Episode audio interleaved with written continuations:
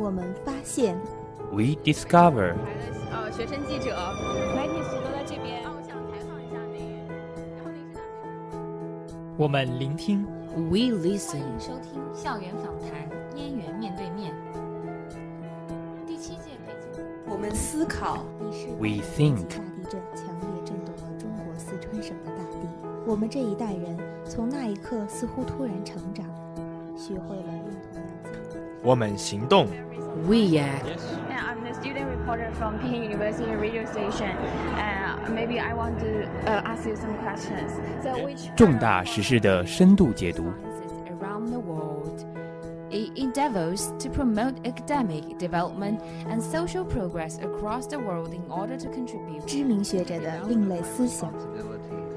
As president of Cornell was to try to help the community to think about how 风云人物的传奇人生。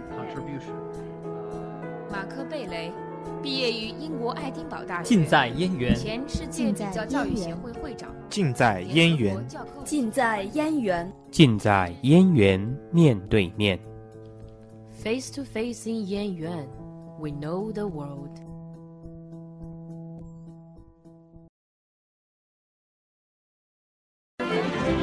Time is near, so near, stirring the blood in their veins, and yet beware. Don't let the wine go to your brains. We need a sign to rally the people, to call them to arms, to bring them in line. Marius, wake up. What's wrong today? You look as if you've seen a ghost. Some whine and say, What's going on? A ghost, you say? A ghost, maybe. She was just like a ghost to me. One minute there, then she was gone. I am agog. I am aghast. Is Marius in love at last? I've never heard him ooh and ah. You talk of battles to be won. Here he comes, like Don Juan. It is better than an opera.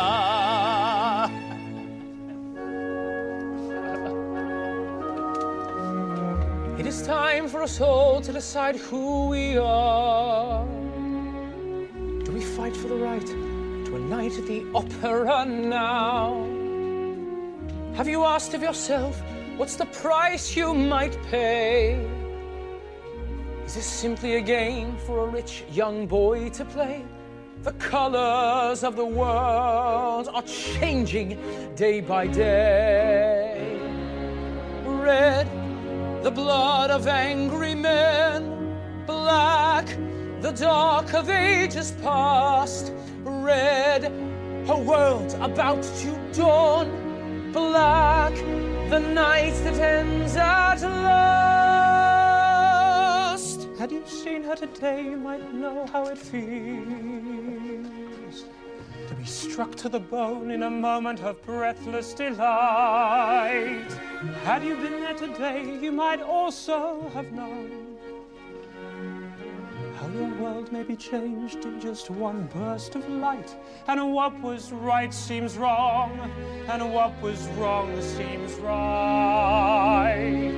Red, I feel my soul on fire. Black, my world if she's not there. Red, it's the color of desire. Black, it's the color of despair.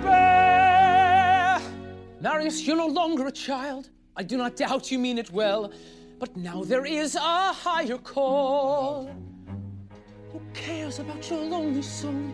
We strive towards a larger goal. Our little lives don't count at all. Red, the blood of angry men.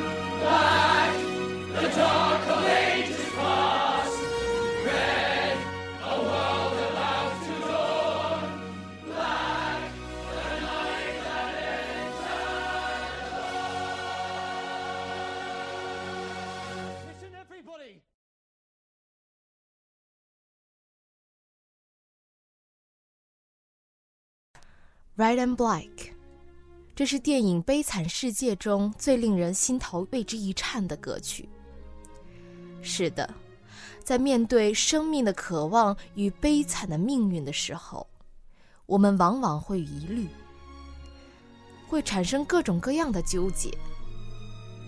但每当遇到这种极端情绪的撕扯的时候，我想，人性的光辉也就在于此了吧。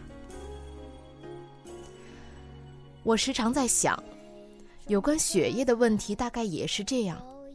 红色象征着希望、生机；黑色象征着失望和生命的流逝。当我们深入的探讨这个问题的时候，一定逃不开的是谈及过去发生过的、现在依然留存在民众心里的那部分黑色。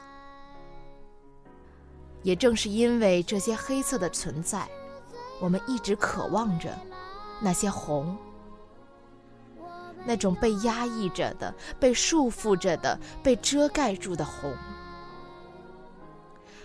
我们看到，黑色中包括那黑暗不见天日的卖血组织，包括偏远山区那生来便带着艾滋病毒孩子们的哭声。包括不健康、不透明的血液来源，包括取消互助献血后患者发出的呻吟，包括去向不明的红十字协会的捐款。但是，这样的黑，真如我们所见所闻吗？有关献血的去向，真如我们想的那般黑暗吗？有关取消互助献血为社会带来的影响，真的只有负面吗？那些漫天的有关献血危害健康的言论，又有多少是真的？有多少是无中生有呢？我多么希望大家能够抛开这些黑，去挖掘、去探索那背后的红，因为那是多么的耀眼，多么的鲜活呀！我们看到无偿献血的人们眼中闪烁着的坚定的目光。我们看到一个又一个鲜活的生命在血滴入他们身体的过程中重焕生机。我们还看到无数张洋溢着的笑脸，在每一位献血者脸上，在每一位被救护者的脸上。在今天的节目中，我们特别邀请到了北大红会血液组组长吴志恒。在他的工作中，红色可能是他经常碰到的一个词，血液是他经常接触的一个东西。那么，我想他便体会着切近于生命的那种跳动感、搏动感。对于献血这个问题，他一定有自己的见解。那么，就让我们来听听他。对于红与黑的看法和态度。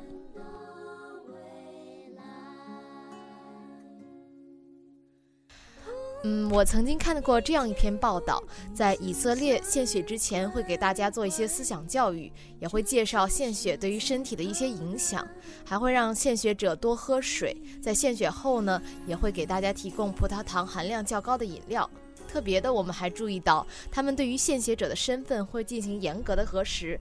具体方式呢，可能是利用电脑上的一些数据库，一方面是为了保证献献的血液的质量，另一方面呢，也是为了确认献血者在近三个月内没有献血的经历，从而保护献血者的身体。我觉得这其中有很多是值得我们借鉴的。那您觉得和他们比，我们的献血还存在哪些进步的空间呢？呃，首先从北大献血的现场来看，呃，我觉得我们北大其实大部分都做到了，但是在细节上可能相比以色列那边，也就是他们的呃献血上的管理，还有他们的对献血者身体的检查这方面没有他们那么严格。比如说在之前的呃介绍献血的身对身体的影响，还有之后的对身份进行严格检查，而且对他们抽血那个血液应该也会进行非常严格的检查。这方面，因为我我们国家的，我觉得可能人口比较多吧，然后呢，现在无偿献血还没有做到一个非常成熟的地步，那么我们在这些环节上的严格性的要求可能没有他们那么高，那么有的时候血液可能会出问题，所以不不过近几年的血液质量的监控越来越强了，所以这方面我们正在向他们靠近。还有另外一个是对献血者的信息的科普，我认为我们做的还不算特别完备。对，就是呃，我记得像比如说美国他们那边，呃，如果要进行无偿献血的话，医生会在这个献这个献血者他献血之前问他大概二十到三十分钟的问题，会非常仔细的，包括比如说有的人他。呃，移民到美国来，他移民的时间不够，他是不能献血的。嗯嗯，也就是每一条信息、每条要求，呃，那边的医生护士都会，呃，非常严格的去检查。而我们这边可能在某些细节上都做的不是特别好，但我认为整体上说，我们现在的无偿献血的工作已经做得很好了。嗯嗯，在这些方面我们也是可以进步的。我觉得这个严格的问题是可以人工的或主观的我们去改善的一个东西。对。知道这个问题，那我们下一步问，下一步就是去解决它。呃，还有就是从新加坡的献血制度中，我们可以看到，他们在献血前是不需要向民众提供献血有关知识的，因为他们在日常的教育中、宣传中已经潜移默化的把这部分的知识传递给民众了。相比较上述的以色列的做法，您觉得哪一种更好，或者说哪一种更适合中国的现状或者北大的现状呢？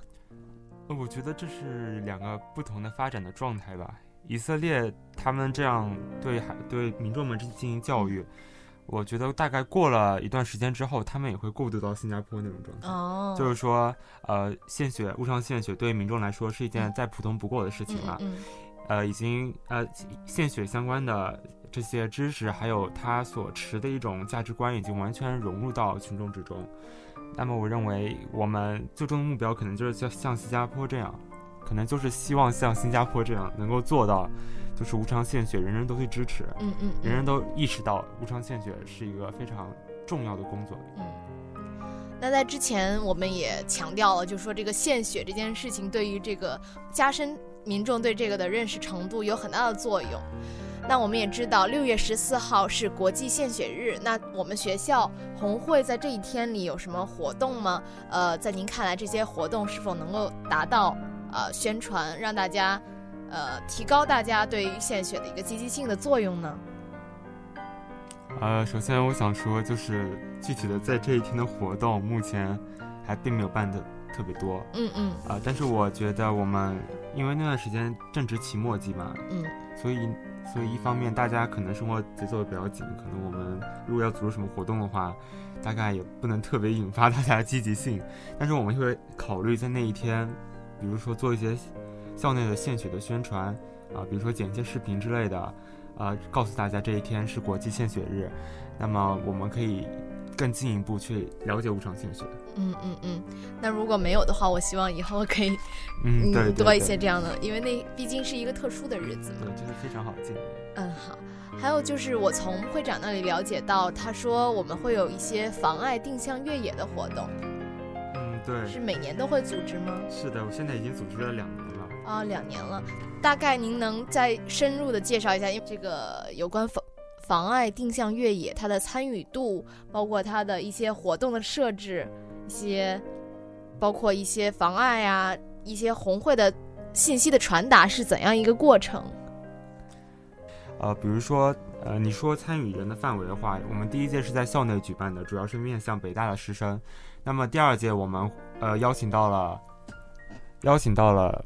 啊，跟呃，比如说首都其他高校的学生们一起过来跟我们参加这个活动，比如有北林啊，呃，北农啊，啊，中农，啊，还有呃很多学校都会参与过来。呃，另外像这个活动，它主要还是提高大家对于妨碍工作的这样一个意识，呃，并且向他们向大家科普这些知识，比如说我们在妨碍中会有一些。呃，回答问题、盖章的这样的，呃，非常就是打点的这样这样的过程中，会有很多问题，就是跟呃妨碍相关的，呃，也就是说，大家在通过定向的过程中，可以获得这些知识，并且呃深入了解。嗯，那我觉得还是挺好的。其实献血的问题呢，也不光要从我们宣传的方面来解决，另一方面可能是要解决呃更多民众对于献血这个事情的恐惧。那呃，我们也可以分析出来，其实他们恐惧的原因呢，在于呃民间可可能有很多谣言，有关献血是多么恐怖的一件事儿，多么多么的对身体有害。在这里，我们可以列举一些有关呃无偿献血导致的一些原因的一些可能谣传。嗯，第一个是无偿献血会导致贫血和身体不适，还有人说无偿献血会让人发胖。呃，或者说可能谈的最多的是无偿献血会让我们感染上一些疾病。那您可以呃试着就就您的经验来谈一谈这些情况确实发生过吗？其中部分情况发生过，呃，第一个献血之后会是否会有生理不适？呃，这在你献血之后的一两天，有少部分的同学可能会偶尔会出现一些，比如说有点头晕或者是有点乏力，这样非常轻微的生理的反应。其余情况下，一般献完血之后没有任何生理不适，也就是说这是一个可能发生但是概率很小的事件。第二个，呃，献血是否会让人让人发胖？呃，这一个问题，呃，嗯，一般是比较少的。就是说，有同学他献完血之后，可能他身体反应比较大，他可能突然非常需要营养，那他可能摄入营养就会非常多，而且休息也会跟上，就是做的比较好，这样就可能导致他会有一点发胖的倾向，但不可能一直胖下去。呃，第三点，献血是否会导致贫血？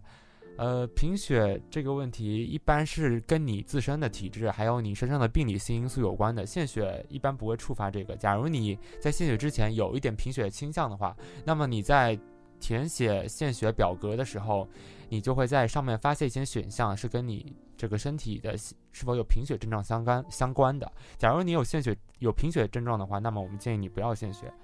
最后一个是献血是否会导致感染？这个应该是不会的。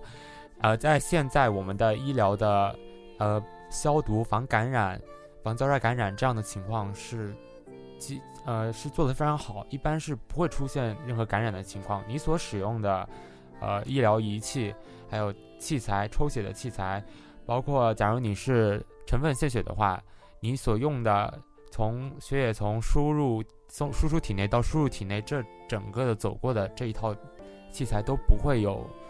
都是一次性都不会被感染过，那么你感染的几率是很低的，这方面是一般是不会不会出现这种情况。嗯，好，我觉得如果同学们还是会有这方面的疑虑或者是不放心，可以在以后的我们后续的这些献血活动中，即使不去献血，那也可以去参观一下，了解一下具体的流程，然后知道呃哪些是真的，哪些是呃完全是谣言。可以自己去判别一下谣，毕竟谣言止于智者嘛。事实上，大家呃常理上也会觉得谣言不可能凭空产生嘛。那我们呃就想知道它背后的原因是什么？是谁在创造这些谣言？或者说这些谣言它的诞生是基于一个什么样的环境呢？呃，我认为谣言的产生，一方面可能是因为一些民众他对献血。包括血呃无偿献血相关的知识都不是很清楚，那么他可能天然生理上就对于献血有一种抵触的心理，那么自然就会捏造出一些呃献血有害健康，呃有可能会有损身体这些谣言。呃，另外一方面，呃血就是一些非法的噱头，他为了让病人，也就是说民众，如果在需要血的时候去找他们，这样能够使他们谋从中谋取利益的话，那么他们可能自己会散布一些无偿献血有害，或者是献血对身体有怎样大的影响这样的谣言，使得民众对于无偿献血有一种反对的声音，也就是不去支持无偿献血。那么这样他们才可以在互助献血这方面，呃，进行非法卖血，从中谋取利益。嗯。啊，主要是这两个。在这一期的节目中，我们主要谈到了有关目前国内献血活动的一些流程，其目的呢，当然是让更多的人可以清楚地了解到献血的真相，从而甄别有关谣言。第二点呢，我们分析了相关谣言的产生原因，既有人们对于献血这件事本身的生理性排斥，也有部分是由于从中盈利的人们恶意散布导致。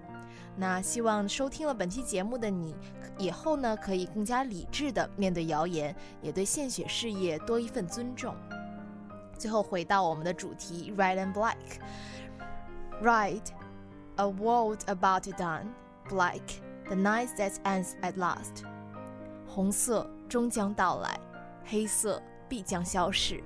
这是每一个生命发出的呐喊，亦是每一个人心中最热切的期盼。那其实呢，有关红与黑的话题绝不仅仅止于此。我们希望大家可以对这个问题进行更深入的思考。那在本周四的呃有故事的人节目中呢，我们特地邀请到了北京大学红十字协会的会长吴可婷，那让他来从他的一些经历上来谈一谈他对于红与黑这个问题的看法，希望能够帮助到大家更深入的从不同角度来观察这件事情。思考这个问题。